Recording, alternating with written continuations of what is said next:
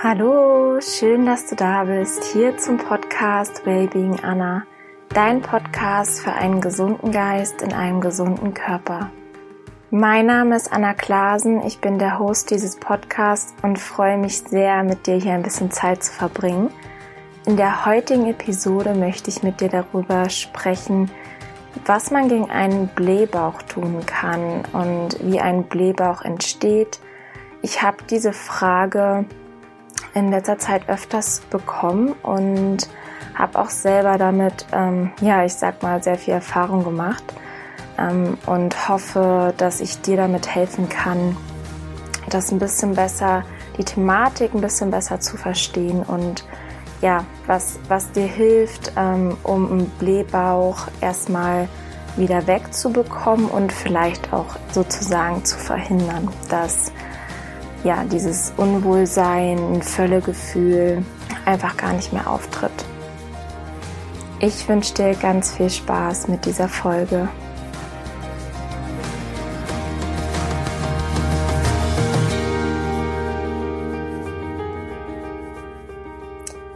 Das Thema Blähbauch ist meiner Meinung nach oftmals so schambehaftet. Man redet nicht so wirklich drüber, aber es betrifft doch sehr, sehr viele Menschen. Ich habe fünf Tipps, die ich dir als Tool mit an die Hand geben möchte, wie du einen Blähbauch minimieren kannst oder am besten sogar komplett heilen kannst, sag ich mal. Und die gehe ich gerne mit dir durch und zwischendurch gebe ich dir immer ein paar Informationen an die Hand über Dinge, die ich gelernt habe, wie unser Körper funktioniert, wie der Blähbauch entsteht und ähm, genau, dann erfährst du im gleichen Zug, wie du ihn dann verhindern kannst. Punkt eins ist ganz wichtig, die Reihenfolge der Nahrungsmittel zu beachten. Beispielsweise sollte man kein Obst nach Gemüse essen, oder ähm, kein Obst nach Getreide, weil Obst einfach unglaublich schnell verdaut wird. Und wenn Obst in den Verdauungstrakt gelangt, ist das eigentlich so das Zeichen für, die, für den Verdauungstrakt, okay, da gehen wir als erstes ran. Und da liegt quasi das andere, die andere gegessene Nahrung erstmal rum und es kommt quasi zu einem Durcheinander, weil erstmal das Obst verdaut wird und das andere gärt dann quasi vor sich hin.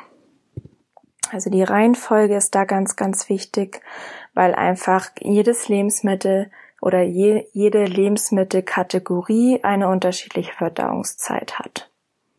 Dazu ist es auch sehr wichtig, mal Pausen zuzulassen, dem Verdauungstrakt Pausen zu geben, ähm, dass man sagt, zum Beispiel, man hat keinen Snack ähm, zwischen Frühstück und Mittagessen und keinen Snack zwischen ähm, Mittagessen und Abendessen. Und man legt auch möglichst mal eine längere Pause ein zwischen Abendessen und Frühstück, also dieses ähm, publizierte intermittierende Fasten wäre das dann. Das merke ich einfach, wenn ich zum Beispiel auf Reisen ähm, keine richtige volle Mahlzeit bekomme, zum Beispiel mittags und dann eher zwei, drei Snacks über den Tag verteilt esse, dass meine Verdauung nicht so gut funktioniert wie sonst und ich mich da auch ein bisschen dann unwohl fühle. Also das kann ich dir auf jeden Fall empfehlen, darauf zu achten, lieber zwei volle, vollwertige, richtige Mahlzeiten zu essen als viele kleine Snacks. Und es hilft dem Verdauungstrakt vor allem auch mal Ruhe zu bekommen, um aufzuräumen, um Sachen abzutransportieren, Giftstoffe, Müll und so weiter, die da nicht hingehören. Und ähm, dass die quasi auch, wenn die vielleicht gerade abgebaut werden und du dann wieder was isst, muss der Körper sich wieder darum kümmern, dass die einfach dann nicht richtig abgebaut werden können. Deswegen macht das total viel Sinn. Wenn du allerdings Hunger hast, ist das auf jeden Fall ein Signal des Körpers, dass er gerade Nahrung braucht. Also da schon wirklich auf deinen Körper hören. Aber diese Snacks, wo man eigentlich nur, ich sag mal, Appetit hat oder einfach so nebenbei hier und da eine Kleinigkeit ist, das führt auf jeden Fall dazu, dass der Verdauungstrakt irgendwie durcheinander kommt. Eine weitere wichtige Sache ist die Magensäure. die ja dafür da ist, dass deine Lebensmittel zerkleinert werden. Und wenn die ähm, zum Beispiel produziert wird, wenn du was gegessen hast und du im gleichen Zug direkt was dazu trinkst, wird diese Magensäure verdünnt. Und das führt dazu, dass die Lebensmittel auch nicht so gut ähm, verdaut werden können, als wenn die Magensäure einfach viel, viel konzentrierter da wäre und somit in quasi in einer größeren Menge, als wenn es einfach durch Flüssigkeitszufuhr verdünnt wird. Deswegen empfehle ich auch immer, zu den Mahlzeiten nichts zu trinken, sondern so einen Abstand von 20 oder optimalerweise 30 Minuten zu haben. Und dann kommen wir auch schon zu Punkt zwei. Das ist die Zusammensetzung der Mahlzeiten, die man optimieren darf. Und eben hatte ich ja über die Reihenfolge gesprochen und die Zusammensetzung grenzt eigentlich an die Reihenfolge an. Das heißt, dass man Mahlzeiten isst, die ungefähr gleich schnell verdaut werden und einfach gut miteinander funktionieren.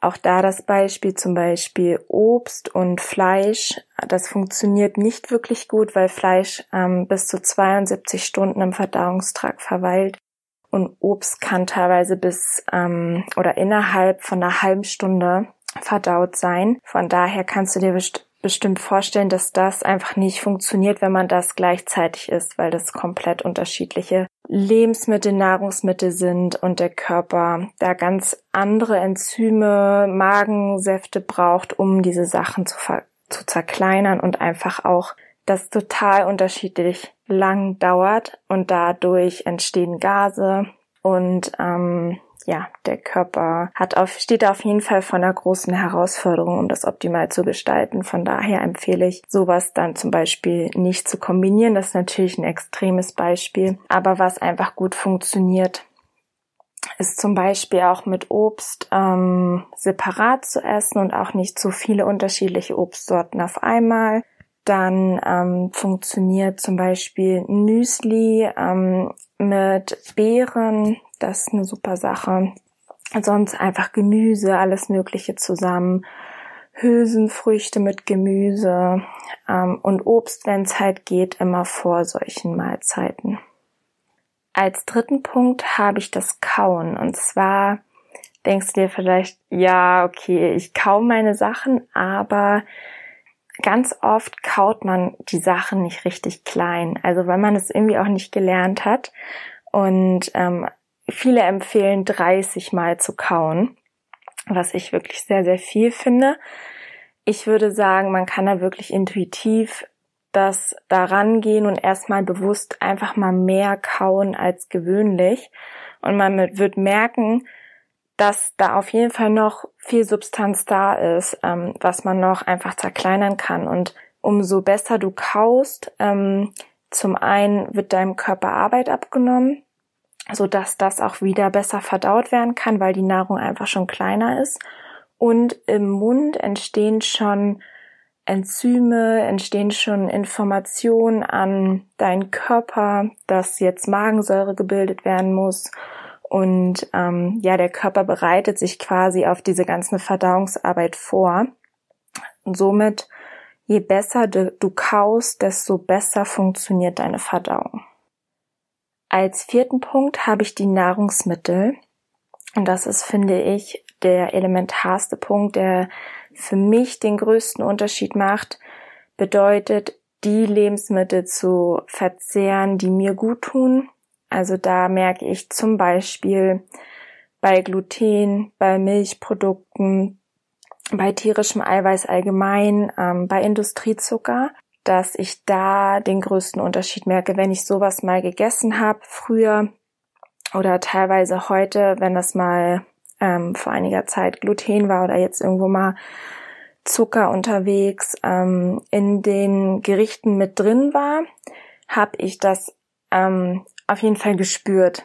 Ich merke das ziemlich schnell bei meinem Körper und ich merke das anhand von Müdigkeit, Völlegefühl, da kannst du einfach mal in dich reinspüren, ob du Unterschiede merkst und da wirklich achtsam einfach sein mit den Mahlzeiten, das, was du zu dir nimmst. Und äh, manche haben natürlich auch Nahrungsmittelunverträglichkeiten. Das kann auf jeden Fall auch mit reinspielen, aber bei den meisten ist es wirklich ähm, Gluten und Milchprodukte vor allem, die diese Verdauungsbeschwerden hervorrufen können. Jetzt fragst du dich vielleicht, wieso ist das so, dass diese Nahrungsmittel zu einem Blähbauch führen? Es ist so, dass tierisches Eiweiß, Industriezucker, Gluten bestimmte Bakterien und Virenstämme füttern. Das heißt, als Beispiel Streptokokken, hast du vielleicht schon mal gehört, das ist ein gewisser Bakterienstamm, der im Verdauungstrakt verweilt. Der ernährt sich vor allem von Milch und Gluten.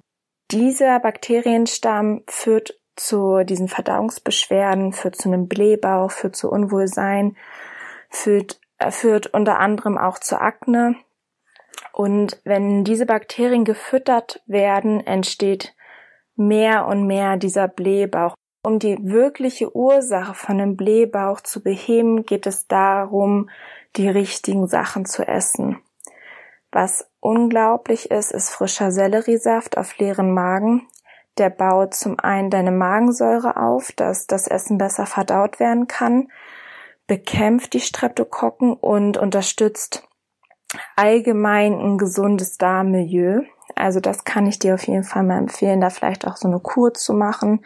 Optimalerweise natürlich regelmäßig sowas zu wiederholen oder Selleriesaft zu äh, konsumieren. Da kannst du dich rantasten. Fang erstmal an, 200 Milliliter oder 100 Milliliter. Optimal ist so mindestens 500 Milliliter frischen Selleriesaft am Morgen zu trinken. Was anderes, was ich dir empfehlen kann, ist zum Beispiel Monomil. Das heißt, du isst eine Mahlzeit bestehend aus einer, aus einem Lebensmittel. Als Beispiel bei Obst. Ähm, zum Beispiel isst du Frühstück und du isst vier Orangen oder du isst irgendwie zehn Feigen oder vier, fünf Bananen dass du da ein Monomehl draus machst, weil der Körper kann einfach Monomils am einfachsten verarbeiten und kann da aus diesen Mahlzeiten quasi mit dem geringsten Aufwand den höchsten Nutzen rausziehen. Eine weitere Sache, was hilft, ist Fett zu reduzieren, dass man zum Beispiel morgens vor allem gerne auch noch mittags ähm, entweder kein Fett oder sehr fettreduziert ist, was auch bedeutet, dass es proteinreduziert ist, ähm, weil eigentlich überall, wo Protein drin ist, außer vielleicht in bestimmten Proteinpulver, aber sonst, ähm, ich sag mal in tierischen Produkten oder in Nüssen oder in Avocado oder überall, was proteinlastig ist, ist automatisch auch fettlastig. Das heißt, man würde sich morgens auf gesunde Kohlenhydrate fokussieren, auf Obst, ähm, Gemüse, auf ähm, glutenfreies Getreide wie Hirse, Buchweizen, Quinoa oder auch vielleicht Vollkornreis. Und ähm, da liegt wirklich der Hauptfokus drauf. Und das liegt daran, dass deine Leber viel, viel besser an die Glucose und Fructose rankommt und die Leber quasi unterstützt wird, was wiederum hilft, dass die restlichen Organe, dein Darm, dein Herz insgesamt besser insgesamt viel, viel besser arbeiten können. Und ähm, ich kann dir empfehlen, morgens einen Smoothie zu trinken, frischen Saft zu trinken, Obstsalat zu machen mit gekeimtem Buchweizen. Gerne auch glutenfreie Haferflocken zu essen und mittags zum Beispiel ein Hirsebrei, eine Quinoa, Reispfanne mit frischem Gemüse. Das sind alles Sachen, die super funktionieren und deinem Körper total gut tun. Eine weitere Möglichkeit ist, deinen Körper mit Flüssigkeit zu unterstützen. Da ist wirklich der Fokus, viel, viel Wasser zu trinken. Gerne auch Tee, zum Beispiel mit Ingwer und Kurkuma. Das ist auch total hilfreich, um die Verdauung zu unterstützen, um dein Immunsystem zu stärken. Und ähm, was so mein All-in-One ist eigentlich so ein Zitronenwasser. Das trinke ich auch jeden Morgen und teilweise auch über den Tag. Das ist eine halbe Zitrone ausgepresst in 0,5 Liter Wasser. Gerne auch ein bisschen wärmer. Und das hilft einfach, um die Organe zu reinigen, um die Verdauung auch anzuregen und ähm, hilft mir total für mein Wohlbefinden, für meine Verdauung. Was ich auch festgestellt habe, ist, dass insgesamt bei mir früher, aber auch bei vielen, wo ich das so mitbekomme, wirklich ein chronischer Wassermangel vorliegt. Es wird viel, viel zu wenig Wasser getrunken. Oft ist es ein Kaffee, irgendwelche Fruchtsäfte, ähm, vielleicht auch Schorlen oder irgendwelche Softdrinks, was teilweise okay ist, aber es ist nicht wirklich das, was dein Körper ganz tief mit Flüssigkeit versorgt und dein Körper richtig durchspült, Giftstoffe ausschwemmt. Und ja, so mit deiner Gesundheit wirklich gut tut. Oft ist es eher so irgendwas, was schmeckt, ähm, sowas nebenbei. Und da kann ich dir einfach empfehlen, wirklich mal drauf zu achten. Vielleicht kannst du das auch mal tracken, wie viel wirklich reines Wasser du täglich trinkst. Das ist somit das Einfachste, was du machen kannst, um deine Verdauung zu unterstützen. Apropos Gifte in Nahrung, das ist auf jeden Fall eine weitere Sache. Oftmals ähm, sind vielleicht auch unterwegs irgendwie in asiatischen Speisen ist Glutamat drin, ähm, Schwermetalle im Essen, Fluoride, Aluminiumverpackung oder gespritztes Obst und Gemüse. Das sind auf jeden Fall auch Faktoren, die natürlich einen extremen Einfluss auf die Verdauung haben, auf, auf die Gesundheit des Körpers haben und somit auch ähm, zum Beispiel ähm, Viren und Bakterien füttern. Das ist auf jeden Fall auch eine Nahrungsquelle. Und da kannst du auf jeden Fall darauf achten, auch dass, dass auch solche Sachen möglichst gemieden werden und ähm, durch Selleriesaft, durch gutes Wasser, durch gute Lebensmittel einfach davor gebeugt wird, dass ähm, Giftstoffe ausgeschwemmt werden können oder optimalerweise gar nicht zugeführt werden.